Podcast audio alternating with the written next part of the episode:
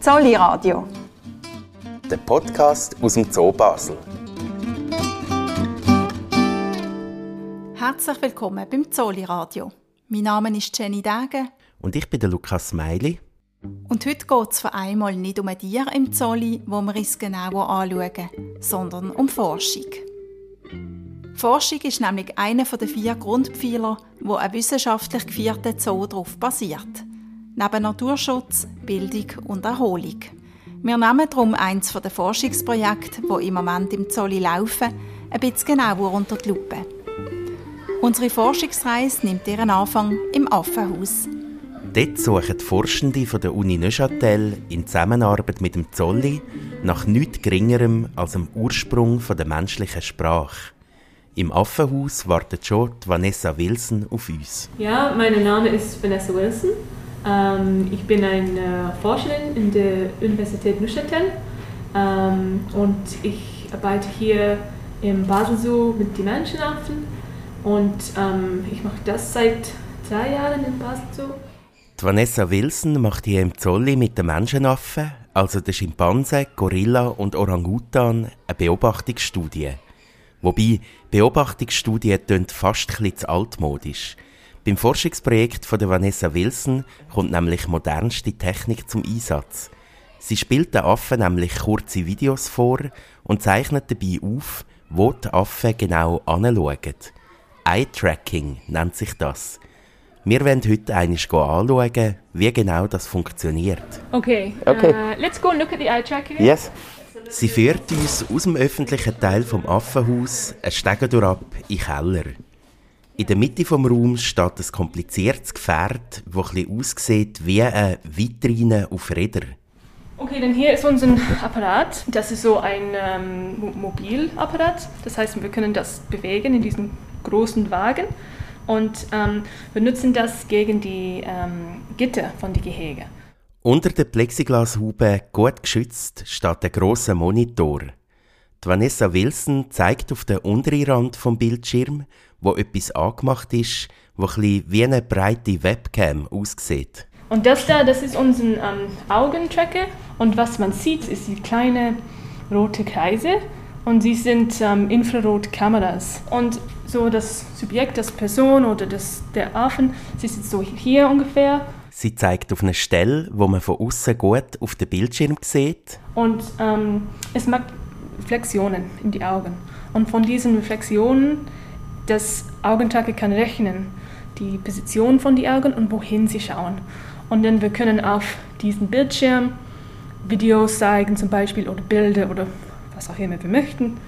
Und dann wir interessieren uns an was gucken sie. Das ist die, das große Thema. Mit dem Apparat geht sie zu den Menschenaffen und spielt ihnen kurze Videos vor. Meistens sind es Alltagsszenen.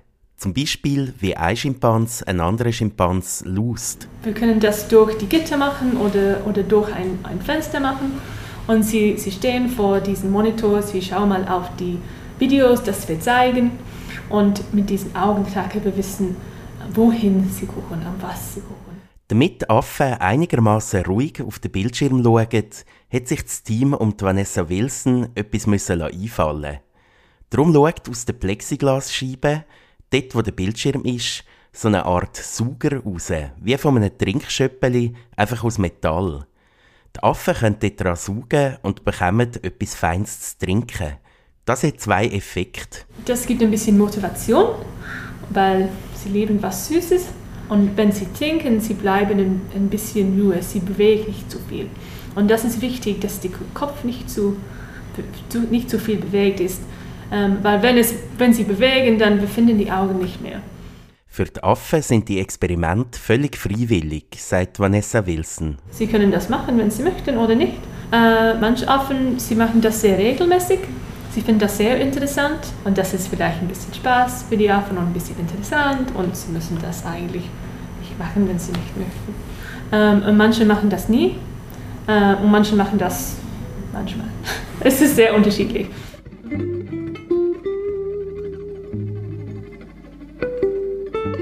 Okay, Die Vanessa Wilson spielt den Menschenaffen im Zolli also kurze Filme vor und wertet mit Hilfe von komplexer Technik aus, wo genau sie anschauen.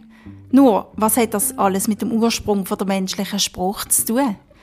Um dieser Frage auf den Grund zu gehen, führt uns unsere Forschungsreise ins Büro von Klaus Zuberbühler. Er ist Professor an der Uni Neuchâtel und der Projektleiter vom Forschungsprojekt, wo Vanessa Wilson mitschafft. Äh, mein Name ist Klaus Zuberbühler. Äh, ich bin äh, Professor an der Uni Neuchâtel in Biologie. Zum Verstehen, was die Augentracking-Versuche mit der menschlichen Sprache zu tun haben, erklärt er uns zuerst einmal, was der Unterschied ist zwischen dem Spruch von uns Menschen und der Kommunikation von Tieren. Oder wenn wir jetzt Sätze machen, dann tun wir ja die Wörter von unserem Lexikon nicht einfach so willkürlich willkürlich zusammenwürfeln, sondern unsere Sätze haben eine, haben eine Struktur, eben eine Syntax, eine Grammatik. Und eben da mögen wir uns alle erinnern von der Schule, oder? Da gibt es ein Hauptwort und ein Verb und, und ein Objekt und all das. Und komischerweise sieht man das eigentlich in der Tierkommunikation nicht. Die haben meistens einfach relativ einfache Rufe, die sich beziehen auf meistens größere Situationen, die passieren in der Umwelt. Und bei uns äh, eben ist das anders dass wir eigentlich, wenn wir berichten über die Welt, äh, eben das Ganze strukturieren. Laut dem Klaus Zuberbühler funktioniert die menschliche Sprache also nach einem einfachen Grundprinzip. Wir unterscheiden immer zwischen einem Aktor, einem Patient und einer Handlung. Der Aktor ist der, der etwas macht. Der Patient ist der, der eine Handlung empfängt und die Handlung ist eben das, was gemacht wird. Alle Sprachen funktionieren genau auf dem Prinzip, oder? Dass sie immer unterscheiden, wer ist der Aktor und wer ist der Patient und wie sind die zwei miteinander verbunden. Wir Menschen machen das nicht nur, wenn wir reden.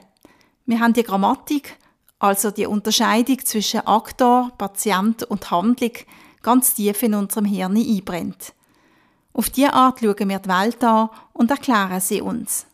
Und genau da kommen die Augentracking-Versuche ins Spiel. Wo wir jetzt dran sind, ist, dass wir den Affen kleine soziale Ereignisse zeigen. Also zum Beispiel, eine Person hilft der anderen Person beim Aufstehen. Da hat man einen Aktor, einen Patienten, eine Tätigkeit, typische soziale Interaktion.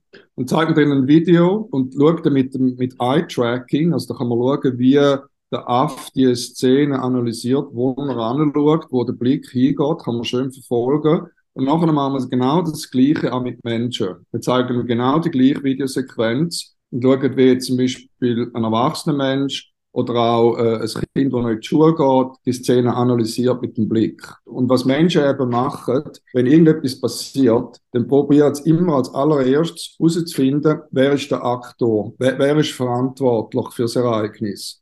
Und wenn sie das wissen, dann gehen sie schauen, was passiert nachher als nächstes zum Patient, der, der die Aktivität empfängt. Und das sieht man meistens auch im Blickverhalten, eben wie die Leute die Szene analysieren. Sie suchen zuerst den Aktor und wenn sie den wissen, gehen sie nachher schauen, was passiert jetzt zum Patient als nächstes. Was, das ist, wie, was nachher in der Zukunft kommt. Und äh, von dem her ist eigentlich unsere Hypothese, dass wenn Affen sich auch interessieren für die Kausalbeziehung, dann sollte ihr Blickverhalten gleich sein wie das vom Mensch. Wenn sie sich jetzt aber nicht interessieren für das, oder für sie ist einfach nicht irgendwie äh, offensichtlich, dann sollte das Blickverhalten völlig anders sein. Wenn jetzt zum Beispiel einer eine rote Kleider hat und der andere graue, sollte jetzt einfach mehr auf den schauen, der auffälliger ist. Egal, was der macht. Und im Moment sieht es aus, dass wenn eben die Affen eigentlich die Szene genau gleich analysieren wie die Menschen. Das heißt, Sie haben zwar keine Grammatik in ihrer Kommunikation, aber im Kopf haben sie die gleiche Grammatik wie mir. Das ist also eine erste mögliche Erkenntnis von dem Forschungsprojekt. Wahrscheinlich strukturieren Affen ihre Welt auf die gleiche Art wie wir Menschen. Aus deren Erkenntnis ergibt sich aber schon die nächste Frage. Warum hat sich denn bei den Menschen die Sprache entwickelt und bei den Schimpansen nicht? Für den Klaus Zuberbühler gibt es zwei verschiedene Ansätze, um sich das zu erklären.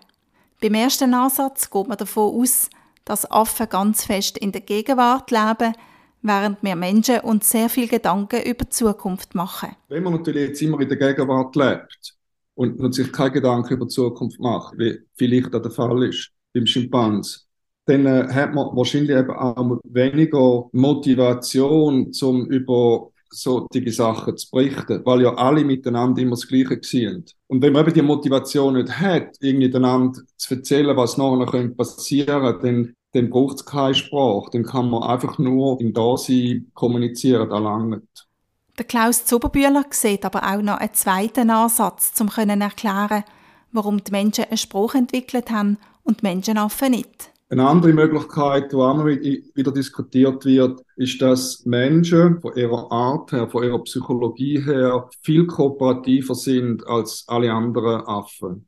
Kooperativ im Sinn, dass man einfach von Anfang an bereit ist, aufeinander hinzugehen, einzugehen, miteinander zusammen etwas zu machen. Beispiel ist gerade, was wir machen. Wir reden miteinander, wir kennen das nicht. Und trotzdem äh, sind wir bereit, jetzt zu kooperieren über, da, über, über das Projekt und zwar eben über Waffen zu reden. Und das ist einfach etwas, was den Mensch charakterisiert, dass man einfach auch mit, mit fremden Leuten von Null auf sofort einfach kann kooperieren Und bei Schimpansen hat man das Gefühl, die können natürlich auch kooperieren miteinander, aber sie müssen sich da dazu sehr gut kennen. Da läuft nur innerhalb von der Gruppen ab, wenn man sich kennt oder miteinander aufgewachsen ist und so, dann geht's. Aber sobald es mit äh, Fremden zu tun hat, ist es für einen Aff nicht unmöglich. Man könnte nicht zwei Schimpansen, Männchen, die sich nicht kennen, einfach so zusammenlassen und dann denken, sie würden kooperieren. Aus, ausgeschlossen. Da gibt sofort einen Krach, einen Krieg, oder?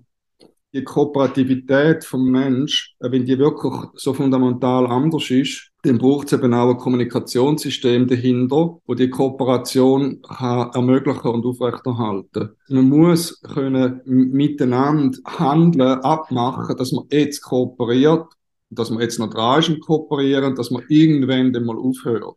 Und da hat man wirklich das Gefühl, dass, dass Sprache wahrscheinlich koevoluiert hat mit der Kooperation. Das, was der Klaus Zuberbühler gerade gesagt hat, dunkt einem eigentlich eine schöne Vorstellung. Nämlich, dass der Spruch von uns Menschen aus dem Bedürfnis heraus entstanden ist, uns mit anderen in Verbindung zu setzen und zusammen etwas zu erschaffen. Das dunkt einem gerade in Zeiten, wo die Nachrichten voll sind von Kriegsmeldungen und Konflikten, einen schönen Aspekt. Wir haben es ganz am Anfang gesagt, Forschung ist einer der vier Grundpfeiler im Zolli. Die Frage, wie wichtig denn Forschung für einen modernen Zoo ist, führt uns als letzte Station für unsere kleinen Forschungsreise ins Büro vom Zoodirektor Olivier Pagon. Zur Forschung im Zolli sagt er, also das ist ein Muss, ja. Jeder, jeder Zoo hat das irgendwie ein bisschen in der, in der DNA, dass er mehr will wissen, wie es den Tieren geht. Und darum gibt es natürlich selbstinitiierte Forschung, sei es bei den Kuratorinnen und Kuratoren oder bei den Tiermedizinerinnen und Medizinern. Wichtig dabei ist auch zu wissen, dass Forschung natürlich äh, das Zeitbudget verlangen tut. Die Zeit ist immer mangelbar und aus diesem Grund sind wir als wissenschaftlich geführter Zoo daran interessiert, dass junge Studentinnen und Studenten, sei es von der Biologie oder von der Tiermedizin, uns als Forschungsort auf dem Radar haben. Und das finde ich extrem wichtig, dass man da immer parat ist, äh, so junge Leute irgendwie in Empfang zu nehmen und zu sagen, jawohl, wir haben ganz einen interessanten Tierbestand da und der steht zur Verfügung. Im Vordergrund von aller Forschung steht für den Olivier Pagon die Frage, wie man die Tierhaltung zum Wohl der Tiere verbessern kann. Als Beispiel dafür, wie groß der Wissensgewinn und der positive Effekt auf die Tierhaltung kann sein, nennt er die Verhaltensforschung bei den Gorilla. Und bei den Menschenaffen haben wir eine lange Tradition in der, in der Verhaltensforschung mit dem Jörg Hess, wo es ein Leben lang unsere Menschenaffenarten mit einem Schwerpunkt äh, Menschenaffen Mutter- und Kindbeziehung beobachtet hat. Forschung von Jörg Hess hat nämlich aufgezeigt, dass es keinen grossen Unterschied gibt zwischen dem Familienverhalten von Gorillas in der Natur und im Zoo. Vorausgesetzt, man haltet die Tiere so, dass es ihren Familienbedürfnis auch entspricht. Und das ist früher nicht der Fall gewesen. Und dank so Forschungen hat man etwas an die Haltung können modifizieren. Ganz konkret, bei uns werden die Menschenaffen nicht mehr trennt. Also ein Gorilla, Silberrücken, ist ständig mit seiner Familie und wird nicht trennt, auch nicht nachts über trennt. Früher war das der Fall. Eine Quintessenz war auch, dass man zum Beispiel nicht mehr reingeht zu diesen Menschenaffenfamilien oder dass man es das Tier rausnimmt aus der Familie und mit ihm geht, spazieren und an Tisch sitzen, um zu zeigen, wie man, wie man da Suppe isst und so, wie es früher der Fall war. Also man hat extrem viel dazu gelernt. Und das ist dank der, der Forschung, die da in Zolli stattgefunden hat.